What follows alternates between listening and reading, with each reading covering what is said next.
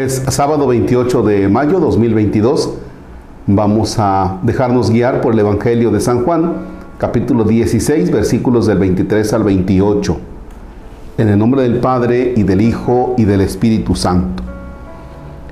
Cuando llegue ese día ya no tendrán que preguntarme nada. En verdad les digo que todo lo que pidan al Padre en mi nombre, se lo concederá. Hasta ahora no han pedido nada en mi nombre. Pidan y recibirán. Así conocerán el gozo completo.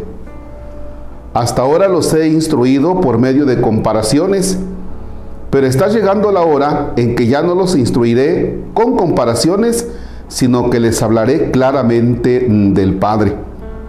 Ese día ustedes pedirán en mi nombre y no será necesario que yo lo recomiende ante el Padre, pues el Padre mismo los ama porque ustedes me aman a mí y creen que salí de Dios. Salí del Padre y vine al mundo. Ahora dejo el mundo y vuelvo al Padre. Palabra del Señor. Gloria a ti, Señor Jesús. Fíjense que cuando estaba leyendo este texto, me daba la impresión que se parece ese momento en el que dice Jesús, llegará el momento en que pidan algo a mi Padre y yo ya no hablaré porque el Padre los conoce a ustedes, puesto que me han amado a mí. En algunas familias existe en ocasiones una relación tan profunda que, por ejemplo, está el papá y su hijo, pero su hijo tiene otros amigos y esos amigos, esos amigos, llegan a la casa de su amigo con toda confianza. Y le dicen al papá del amigo, Señor, buenas tardes. Don Chucho, buenas tardes. Don Pedro, buenas tardes. Muchachos, ¿qué pasó? ¿Cómo están? Y el papá ya sabe que los amigos del hijo van a andar en toda la casa. Y el papá se pone a platicar con los amigos del hijo aunque no tienen la misma edad. ¿eh?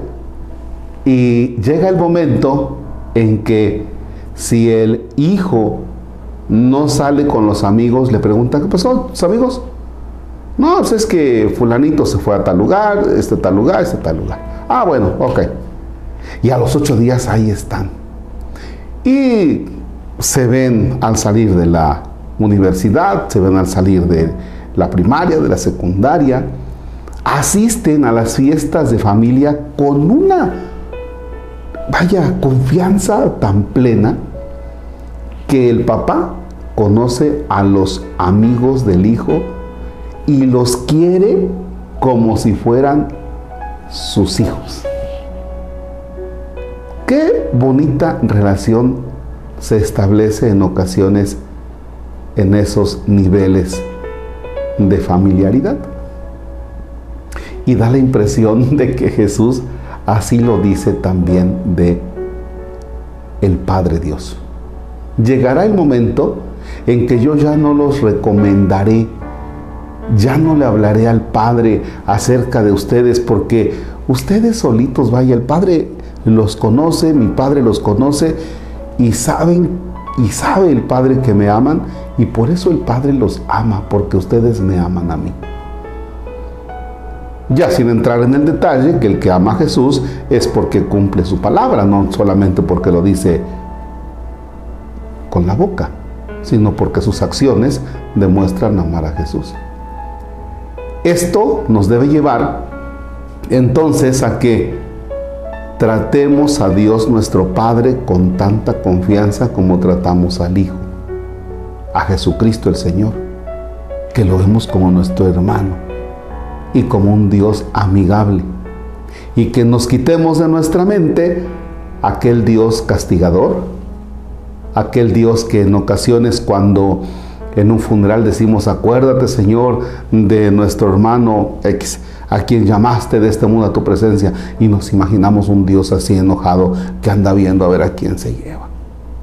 Ojalá esta familiaridad con Jesús nos lleve a quitarnos de nuestra mente ese Dios que es como si nos fuera notando los pecados de nuestra vida y como una camarita y que está esperando a que muramos para que nos tenga ahí de frente, sentaditos, como un papá regañón. Qué bonita esta parte. Ya no los recomendaré ni le diré nada a mi padre, puesto que mi padre los ama porque ustedes me aman a mí. Te invito para que hagas esa experiencia de nuestro amigo Dios, el Señor, en la figura de Padre. Padre nuestro que estás en el cielo, santificado sea tu nombre, venga a nosotros tu reino, hágase tu voluntad en la tierra como en el cielo.